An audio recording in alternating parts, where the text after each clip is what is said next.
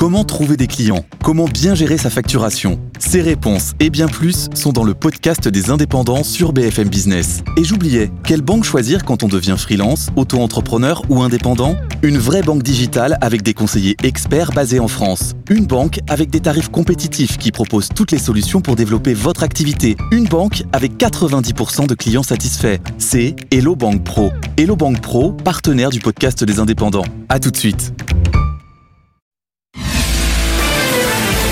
BFM Business, BFM Patrimoine, la vie IMO. Bonjour Marc Cœur de Roi. Bonjour Cédric. Une alerte sur la stabilité de nos maisons en cause la multiplication des épisodes de sécheresse.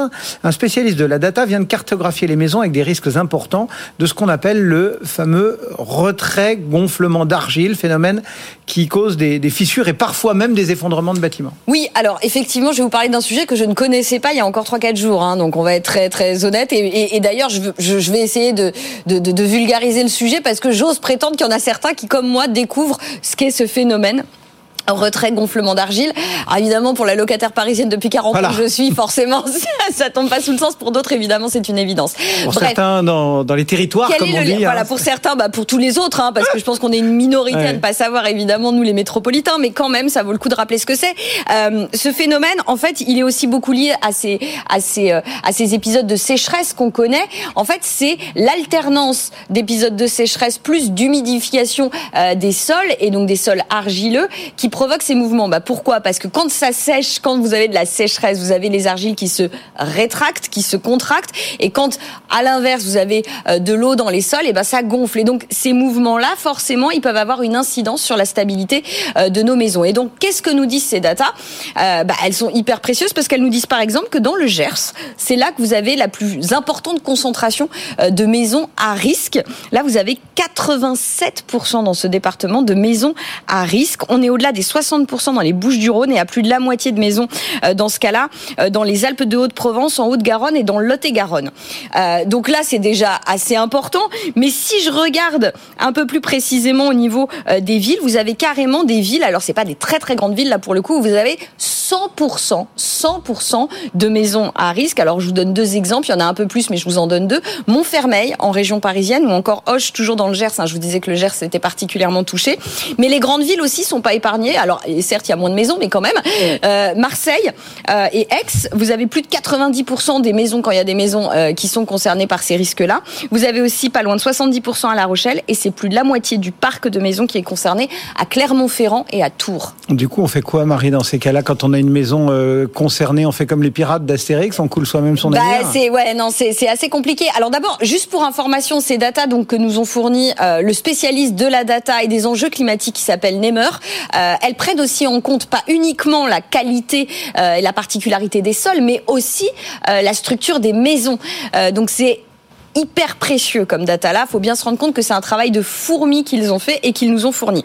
Euh, une fois qu'on a dit ça, donc euh, ces cas de RGA, je vais faire celle qui s'y connaît, qui a pas découvert ouais. le phénomène il y a trois jours. Euh, vous avez beaucoup plus, d'après ce que j'ai compris, d'intérêt à prévenir plutôt que guérir. Alors quand je dis ça, vous allez me parler assurance. Et là, en l'occurrence, vous n'allez pas être très content parce que la seule assurance qui va vous couvrir dans ces cas-là, euh, c'est votre assurance multirisque habitation et c'est dans le cadre de la catastrophe naturelle. Ah, C'est-à-dire qu'il faut, faut un, décret. un arrêté de catastrophe arrêté, il faut un arrêté de catastrophe naturelle pour que vous soyez remboursé des sinistres. Et attention, euh, il n'y a pas d'autre alternative. C'est-à-dire que j'ai demandé est-ce qu'il y a un produit euh, d'assurance euh, parallèle qu'on pourrait payer? On m'a dit. Alors j'ai appelé, bah, pareil, là aussi un spécialiste des assurances qui, qui, me disait ça, qui s'appelle Adactis et qui me disait en fait ça coûterait trop cher d'avoir un produit d'assurance dédié. Donc en, en l'occurrence c'est que cet état de catastrophe naturelle qui pourra vous permettre d'avoir un remboursement de vos sinistres. Il faut savoir que, au final, c'est ce que me disait le spécialiste euh, de cette entreprise, 50, seulement 50 à 60%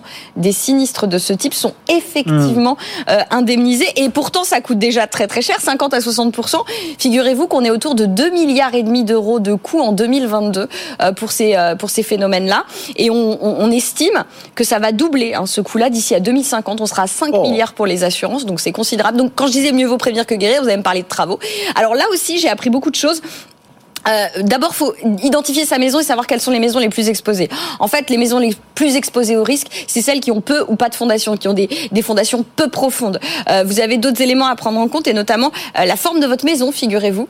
Euh, C'est-à-dire eh ben, Si votre maison, la elle maison est assez... de Barba Papa, ça va pas bah non, la maison de barbe à papa, typiquement, c'est le mauvais exemple. Enfin, c'est le bon exemple, le bon, le bon exemple de maison à risque. En gros, si vous avez une maison de forme classique, euh, carrée ou rectangulaire, c'est moins un risque que si vous avez une maison avec une forme un peu inhabituelle, en U, en V, en L. Euh, voilà, c'est ce que j'ai appris aussi en travaillant sur le sujet. Euh, bref, une fois que j'ai dit ça, pour les travaux, euh, vous n'avez pas 36 000 solutions. La première, la plus efficace, elle est extrêmement coûteuse. C'est évidemment de faire ou refaire les fondations de votre maison. Auquel cas, vous en aurez pour plusieurs dizaines de milliers d'euros, évidemment. Euh, mais vous avez d'autres solutions alternatives, figurez-vous, qui sont moins coûteuses, qui mises bout à bout peuvent être efficaces. Alors euh, l'idée, c'est effectivement de d'homogénéiser, de stabiliser en fait l'humidité des sols pour éviter justement ces fluctuations entre euh, ça gonfle, ça se rétracte, ça gonfle, ça se rétracte, pour éviter les mouvements. Il faut Donc, laisser couler l'eau. Alors vous avez plusieurs, vous avez plusieurs systèmes. Vous avez un système de maîtrise des eaux pluviales. Euh, donc ça, ça peut vous aider effectivement à maîtriser. Je vous, vous- le disais la la la bah, la- la quantité d'eau, d'humidité de- dans vos sols pour qu'il y ait moins de fluctuations, moins d'alternance, moins de mouvement. Vous avez aussi un système de géomembrane, donc des membranes qu'on va poser tout le long de la surface de votre maison. Là aussi pour empêcher l'eau de pénétrer à des mauvais moments, j'imagine, pour essayer de gérer ça. Et puis vous avez autre chose qui paraît assez contre-intuitif, mais que j'ai trouvé euh, comme étant un très bon conseil. Euh, si vous avez des arbres qui sont trop proches de votre maison, ça peut être une mauvaise idée. Donc la bonne idée pourrait être bah, de Habiter les- dans un désert. de non, de les déraciner, de les couper, parce que quoi? Parce que forcément votre arbre, il a besoin de boire, Ah oui, et donc là aussi, ça va déstabiliser forcément euh, bah, la quantité d'humidité que vous avez euh, euh, sous votre maison, dans les sols argileux que vous avez sous votre maison. Donc voilà quelques tips à avoir en tête pour peut-être essayer de s'épargner des travaux extrêmement coûteux. Après, si vous n'avez pas le choix, vous n'avez pas le choix. Notez que si vous avez un sous-sol où vous avez des fondations très profondes, priori vous êtes moins concerné. Donc c'est souvent les maisons de plein pied qui sont plus concernées, sans sous-sol, parce que là pour le coup les fondations pas n'ont pas la nécessité d'être euh, profondes. Marie Cœur de Roi, spécialiste RGA. Vous avez vu, hein j'ai découvert des mots.